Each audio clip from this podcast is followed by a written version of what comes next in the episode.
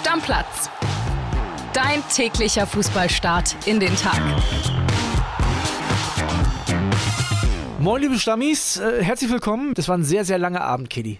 Ja, es war ein sehr langer Abend. Wir nehmen mitten in der Nacht auf. Ich habe es mir aufgeschrieben. Um 0 Uhr 4 war dieses Spiel zu Ende. Es hat sich gezogen wie ein Kaugummi zwischen dem FC Sevilla und der AS Rom. Am Ende 5 zu 2 nach Elfmeterschießen. Schon wieder Sevilla zum siebten Mal seit 2006 die Europa League gewonnen. Herzlichen Glückwunsch. Und ich habe mich zwischenzeitlich schon bei meinen Kumpels in der WhatsApp-Gruppe beschwert, so, boah, Leute. Und mein Bruder hat mir geschrieben, hä, was hast du denn? War doch klar, dass es unentschieden ausgeht. Ja, ganz ehrlich, also Spannung, da war alles drin in dem Spiel, viel Taktik.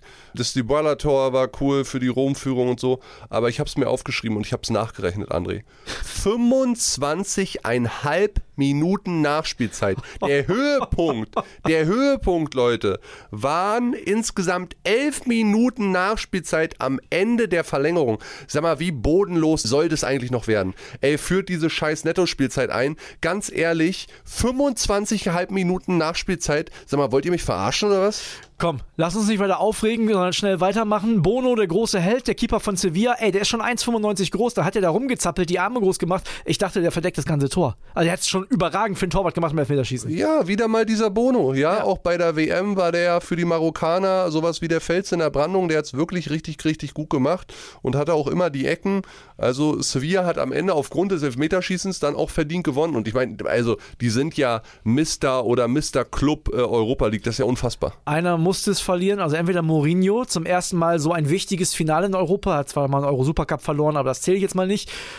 Oder Sevilla und Sevilla hat es am Ende gewonnen, die haben es gemacht. Das ist einfach deren Wettbewerb, können wir sagen. Ja, was mir auch überhaupt nicht gefallen hat am Ende war dieser Platzsturm, den haben die ja schnell ja, in den Griff gekriegt, aber es auch ja, sah gefährlich aus, auch wie die da runtergefallen ja, sind. Ja, äh, wie die da, wenn du das Elfmeter-Tor dann, was letztendlich zum Sieg geführt hat, gesehen hast, dann fliegen die Menschen da alle runter, da kannst du dich auch ganz schnell mal richtig äh, gefährlich verletzen, von daher, diese Platzstürme, das ist mir auch zu, äh, zu viel geworden in den letzten Jahren. Wir sagen jetzt am Ende aber nochmal herzlichen Glückwunsch FC Sevilla. Damit fünf spanische Mannschaften im, in der Champions League nächste Saison, André, ne? Ja, ganz harter Cut, Kili. Jetzt geht's aus Europa vom Europa League-Finale in die Bundesliga-Relegation. Heute Partie Nummer 1. Ist doch auch ein Leckerbissen, weiß gar nicht, was du hast. Ja, ich kann mir auf jeden Fall vorstellen, dass es ähnlich spannend ist wie gestern Abend. Also für mich ist es das interessantere Spiel. Ähm, jetzt klar, auch wegen dem Deutschlandbezug, HSV und Stuttgart in der Relegation, ist für mich auf jeden Fall besonderer als Sevilla gegen Rom. Lass uns anfangen mit unseren Reportern, die wir natürlich beide gefragt haben, was so abgeht momentan in der Stadt. Und los geht's mit Kai-Uwe Hesse und dem HSV. Beim dramatischen Zweitligafinale am vergangenen Sonntag fühlte sich der HSV für ein paar Minuten schon wie ein Aufsteiger. Jetzt muss der HSV wieder in die Relegation. Schon zum vierten Mal. Zuletzt scheiterte man in der vergangenen Saison an Hertha BSC. Am Donnerstag geht es zum VfB Stuttgart. Die Mannschaft reiste am Mittwochnachmittag per Charterflieger nach Stuttgart. Personell ist man bis auf den Ausfall von Mittelfeldmann Laszlo Benesch, der sich einen Muskelfaserriss zugezogen hat, gut aufgestellt. Und trotzdem sind die Hamburger in der Relegation vermutlich nur der Außenseiter. Die große Sorge, der VfB könnte mit seinen schnellen Angreifern in der Offensive zu schnell für die anfällige HSV-Abwehr sein. Hamburgs Trainer Tim Walter hält dagegen, sagt, wir haben auch Tempo zu bieten. Wenn wir den Gegner hinten binden, werden sie Probleme bekommen, sich in die Offensive einzuschalten. Es ist unser Ziel, dass wir den Gegner so beschäftigen, dass seine Stärken nicht zum Tragen kommen. Ob die Taktik aufgeht, heute Abend um 20.45 Uhr gibt es die ersten Antworten. Ja, Tim Walter wehrt sich schon mal vorab und sagt, die müssen uns ja auch erstmal stoppen ja, ist ja auch so. Ich ja. glaube, das wären zwei ganz, ganz enge Spiele. Der HSV kann dann zufrieden sein, ja, wenn sie Stuttgart lange bei der Null halten können. Das wäre auf jeden Fall ein Vorteil. Und ich bin sehr darauf gespannt, wie sich Tim Walter und Sebastian Hoeneß da so an der Linie begegnen. Könnte mir vorstellen, dass sie sich auch mal so ein bisschen ankeifen, vielleicht sogar mal ja, ein bisschen näher kommen, weil die beiden sind sich ja nicht so grün, kennen sich aus ihrer gemeinsamen Bayern-Zeit. Tim Walter damals Trainer der zweiten Mannschaft bei Bayern und Sebastian Hoeneß Trainer der U19. Hatten da wohl immer mal wieder Meinungsverschiedenheiten. Ja, ich habe mir die PK aber von Hönes angeguckt, das war, klang gar nicht so scharf, aber Tim Ja. Walter ist halt immer heiß. Nein, genau, das ist es nämlich. Tim So, Walter ist immer heiß das ist das und Ding. trotzdem haben die beiden nicht das beste Verhältnis. Ist natürlich auch so ein bisschen taktisch von Sebastian Hoeneß. Der will jetzt wahrscheinlich die Thematik zwischen den beiden gar nicht so groß werden lassen, sondern es geht ja um diese zwei Vereine und ähm, ja, eine wichtige Zukunftsentscheidung. Was wäre ein gutes Ergebnis für den HSV für dich? Knapper Sieg? Unentschieden noch nicht? Auswärts? Nee, ich, ein knapper Sieg wäre für den HSV schon wichtig. Hatten sie letztes Jahr, letzte Saison auch? Waren wir da? Weißt du das noch? Ja, in Berlin. Genau, gab es einen 1 Stimmt, wir beide waren im Stadion Ja, ja damals. gab es ne? einen 1 Auswärtssieg. Ja. Und haben es trotzdem nicht gepackt. Haben es trotzdem nicht gepackt. Deswegen, also äh, es wäre der Sieg, der wäre jetzt schon wichtig. Ich glaube, ein Unentschieden wäre auch schon nicht so schlecht, aber lass mal gucken, was in Stuttgart abgeht. Da gibt es nicht nur Relegationsinfos, sondern auch Infos zum Topstürmer. Julian Agadi hat die für uns. Hammer-Nachrichten für alle VfB-Fans. Die Stuttgarter haben ihren bislang nur ausgeliehenen Top-Torjäger Seru Girassi fest verpflichtet, damit die Kaufoption in Höhe von 9 Millionen Euro gezogen. Girassi hat einen Vertrag bis 2026 unterschrieben. Besonders starkes Signal, der neue Vertrag des gebürtigen Franzosen gilt tatsächlich auch für die zweite Liga. Das ist besonders bemerkenswert, weil sich die Vertragsverhandlungen jetzt doch über mehrere Monate gezogen haben. Die waren überhaupt nicht einfach. Nach unseren Informationen ist dann am Montagabend der entscheidende Durchbruch gelungen. Da gab es dann die endgültige Einigung zwischen der VfB-Seite und der Girassi-Seite. Ich habe gestern auch kurz bevor die Meldung dann tatsächlich auch von Seiten des VfB öffentlich gemacht wurde, mit Sportdirektor Fabian Wohlgemuth gesprochen, der mir auch im Gespräch erzählt hat, dass sie ja Girassi wirklich versucht haben klarzumachen, was für einen großen Stellenwert er für den VfB er hier in der Stadt Stuttgart auch hat und dass es jetzt wirklich ein starkes Signal ist seitens des VfB, was natürlich auch vom Zeitpunkt her natürlich perfekt passt. Kurz vor der Relegation gegen den HSV so eine Meldung. Die Fans werden dann nochmal extra Power geben im Stadion. Und ja, auch äh, bezogen auf die Relegation hat Hoeneß nochmal wirklich die Stärken der eigenen Mannschaft herausgestrichen, hat gesagt, dass der VfB versuchen will, mit der Offensivpower den HSV zu beschäftigen, dass man dort auf jeden Fall die, die Stärke, die eigene Stärke ins Spiel bringen wird und möglicherweise auch die Abwehrschwäche. Der HSV hat 45 Gegentore in der zweiten Liga kassiert, dass man die auf jeden Fall mit dieser Schnelligkeit, mit der eigenen Schnelligkeit nutzen will. Also lass mal erstmal zu Girassi sprechen. Da kannst du mal sehen, Kili, was der VfB Stuttgart für ein Zweitligist wird, wenn die absteigen. 9 Millionen mal eben aus der Tasche geholt. Und das ist dann auch der Zweitligist, also wenn er es denn wird, Ja. Der für mich von Anfang an die Favoritenrolle inne hätte. Klar. Ich will sie jetzt nicht abmoderieren, aber sie hätten zumindest sturmtechnisch schon mal deutlich mehr Potenzial als Schalke 04 und auch als alle anderen Zweitligisten. Die Frage, die ich mir so ein bisschen gestellt habe, ist, also der Girassi, ne? Der hätte ja mit Sicherheit auch nach Wolfsburg wechseln können. So ging es mir nämlich auch. Also der hätte ja hundertprozentig Potenzial als Bundesliga-Stürmer, wenn nicht sogar für ein bisschen mehr Kohle in der englischen Championship oder sogar äh, der Premier League. So Luton Town oder so hätte er auch gekriegt. Italien hätte der auch einen Supermarkt. Das Hat mich gewundert. Ja, Aber also heißt natürlich äh, zwei Sachen. Zum einen heißt das, dass die beim VfB offensichtlich gute Arbeit leisten und der sich da wohlfühlt. Zum anderen habe ich mich gefragt, ist das vielleicht auch so ein Ding, wenn die absteigen, dass die wissen, der Markt ist größer als 9 Millionen Ablöse und vielleicht damit noch ein bisschen Geld machen wollen? oh, das ist eine interessante Theorie. So, weißt du, dass sie dann sagen, wir sind jetzt Zweitligist, klar hat er auch einen Vertrag für die zweite Liga, ne? Augenzwinker Ja, und dann schießt er vielleicht in der ersten Halbserie äh, so 10, 12 Tore. Und Und dann dann kriegst du 15 in der. Winterpause kriegst du halt 15 für den, weil irgendjemand Not hat. Wobei ich mich da natürlich wieder frage, zahlt man 15 Millionen für Girassi? Wahrscheinlich nicht. Da, also, ich, mich hat der Transfer, ich glaube, da können wir dann bei Girassi den Deckel drauf machen, hat mich extrem verwundert. Die Summe zu bezahlen in der jetzigen Situation vom VfB zeigt unglaubliche Stärke. Wirtschaftliche Stärke auch in Wirtschaftliche der Stärke. zweiten Liga. Genau. Also Schalke 04 würde so einen Transfer jetzt niemals stemmen können. Nein, können, wir können wahrscheinlich 9 Millionen für alle Spieler, die die holen, ausgeben. Richtig. So, und ich, ich war sehr, sehr verwundert, auch dass er es persönlich macht. Hätte ich nicht gedacht. Aber super Zeichen für den VfB jetzt vor diesen äh, beiden Relegationsspielen. Sagt Julian ja auch. Jetzt ist natürlich die Frage, bei Mats Hummels haben wir auch alle gedacht, es gibt nochmal einen extra Push. Hat's nicht? Geht's den Stuttgartern genauso? Ich find's sehr, sehr spannend. Ne? Da ist natürlich das, was, was Kai Uwe vorher schon gesagt hat, diese 45 Gegentore in der zweiten Liga, da wird natürlich in Stuttgart drüber gesprochen. Das versucht Tim Walter direkt wegzureden. Also sehr interessant. Also aufgrund der letzten Wochen ist der VfB Stuttgart schon der Favorit für mich, weil sie unter Sebastian Hoeneß es wirklich sehr gut gemacht haben. Die Frage ist nur, und ich stelle sie nochmal, ich habe sie schon in äh, einer der vergangenen Episoden gestellt, wer hat diesen Rückschlag vom letzten Wochenende besser weggesteckt? Genau. Erste Antwort, heute 2045, Sky und Sat1 übertragen, also kann man auch im Free TV schauen. Eine Mannschaft, die auf jeden Fall in die zweite Liga geht, ist Hertha BSC und jetzt weiß man wohl auch mit wem. Es sieht alles danach aus, könnte sogar so sein, dass wenn ihr jetzt diese Folge hört, das schon bestätigt ist, dass Paul Dardai Trainer bleibt. Ja, unsere Bildkollegen, unsere Reporterkollegen wie Paul Gorgas, Roberto Lamprecht, die haben es gestern Mittag schon berichtet, dass es alles danach aussieht. Paul hat wohl sogar seinen Sommerurlaub erstmal ein paar Tage nach hinten verschoben, um halt die Verhandlung zu führen. Besser gestern ist. Abend gab es dann noch die Vollzugsmeldung quasi vom Kicker. Also es sieht alles sehr danach aus, dass Paul den Berliner Weg, den Hertha einschlagen möchte, in der zweiten Liga mitgeht. Gute Entscheidung für dich? Ich weiß jetzt nicht, aus den letzten beiden Malen könnte man ja jetzt sagen, mit Paul Dardai hat es im Endeffekt nicht so gut geklappt. Jetzt aber diesen Weg zu gehen mit halt Talenten, mit vielversprechenden, keiner kennt den Verein und wahrscheinlich das Spielermaterial, was er zur Verfügung hat, so gut wie Paul Dardai.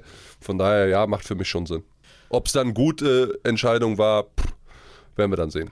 Also Dardai bleibt bei Hertha, Kolomwani vielleicht auch in Frankfurt, da gab es jetzt eine Pressekonferenz und er hat gesagt, ich zitiere ihn mal, es kann sein, dass noch eine Saison hinzukommt. Es besteht die Möglichkeit, dass ich bester Torjäger in der Bundesliga werden kann. Gut, könnte er auch bei Bayern München. Stimmt, könnte er. Ich finde es gar nicht so schlecht, den Gedanken von Kolomwani, sage ich dir ehrlich. Ich meine, der ist jetzt ein Jahr in der europäischen Topliga dabei. Ja. ja, von Frankreich kannst du das irgendwie nicht behaupten. Und der hat es hier wirklich sehr, sehr gut gemacht, aber der weiß vielleicht auch und sein Beraterteam scheint auch schlau zu sein. Klar, was er für einen Wert hat, aber B auch, wo er noch Verbesserungspotenzial hat.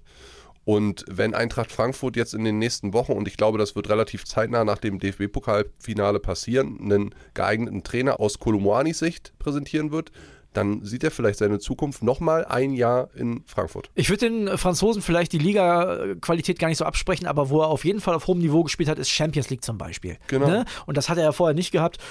Ich finde es interessant, aber ich glaube, wenn da ganz, ganz viele Scheine gewedelt werden, dann muss sowohl Eintracht Frankfurt als auch Kolumani darüber nachdenken. Du ist doch ganz klar, wenn da die 100 Millionen reinflattern auf einem Angebot, dann Briefmarke drauf und ab dafür. Kolumani will die Eintracht zum DFB-Pokalsieg schießen, das wollte André Silva auch, kann er nicht. Der verpasst das Pokalfinale, hat sich im Training am Oberschenkel verletzt. Der wird wahrscheinlich sogar große Teile der Saisonvorbereitung verpassen. Du weißt ich gar nicht, ob das RB Leipzig so, so weh tut. André Silva, wir haben mehrfach schon in den letzten Wochen und Monaten über ihn gesprochen, hat nie bei Leipzig so den Fuß auf den Boden bekommen, wie er es in Frankfurt gemacht hat.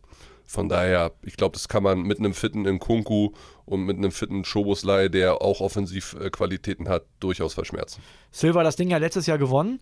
Stimmt. Keeper Max Flecken vom SC Freiburg knapp nicht. Und der wird den DFB-Pokal so schnell noch nicht wieder gewinnen, denn der wechselt tatsächlich nach Brentford. Nach unseren Infos um die 13 Millionen Euro Ablöse. Für einen 29-jährigen Torwart kann man das mal mitnehmen, ne? Ja, da war ich auch ein bisschen verwirrt. Ein Stammi hat uns die Frage gestellt, ob wir es nicht besser gesehen hätten, ihn noch ein, zwei Jahre in Freiburg zu lassen. Also aus seiner persönlichen Sicht 29. sehe ich überhaupt nicht bei 29. Der wird in Brentford einen wesentlichen Teil mehr Geld verdienen ja. in seiner Karriere und das ist für so ein Spieler dann auch wichtig, glaube ich, weil Mann, die Karriere halt endlich ist. Und wir haben schon so oft darüber geredet, Freiburg hat da gute Nachwuchsleute, Freiburg kann das Geld auch gut gebrauchen, die Champions League ist es ja nicht geworden. Wenn du 13 Millionen Ablöse für einen Torwart kriegst und du hast einen Ersatzmann, also sorry. Ist doch super. Das ist Geld, was du äh, wieder reinvestieren kannst in andere Spieler auf anderen Positionen. Und du hast es richtig gesagt, die haben da den deutschen U21 Nationaltorwart drinstehen hinten, der super viel Potenzial hat. Ich habe mich ja auch schon festgelegt vor einigen Folgen, dass der Mann definitiv Potenzial hat, dann auf lange Sicht auch die deutsche Nummer 1 zu werden. Ja, sind natürlich große Vorschusslorbeeren für Noah Atubulu. Mal gucken, ob er das halten kann und mal gucken, ob er vielleicht noch jemanden vorgesetzt bekommt oder vielleicht äh, ein erfahrener Torwart, der Nummer 2 hinter ihm wird, kann ich mir auch gut vorstellen. Ey, ganz ehrlich, Christian Streich hat so gut und so viele Nachwuchsspieler immer der Reihe nach hochgezolt aus der U23, hat ihnen die Chance gegeben. Ja. Der Junge hatte im DFB-Pokal schon häufiger seine Chance. Also warum denn jetzt erstmal nicht? Einfach versuchen. Ja, ich genau, würde es auch versuchen. Ich Dann versuchen. lieber einen Erfahrenen als Nummer zwei, der ihnen so ein bisschen mit Rat und Tat zur Seite stehen kann und dann gucken wir mal, was draus wird. Und überleg doch auch mal, wie schnell der Erfahrung bekommt, internationale Erfahrung in der Europa League, dann jetzt Bundesliga spielen. Der ist ja in zwei, drei Jahren schon ein erfahrener Torwart dann. Das ist ja ich gebe dir recht, Champions League wäre was anderes gewesen, aber so Europa League, ey, let's give it a try.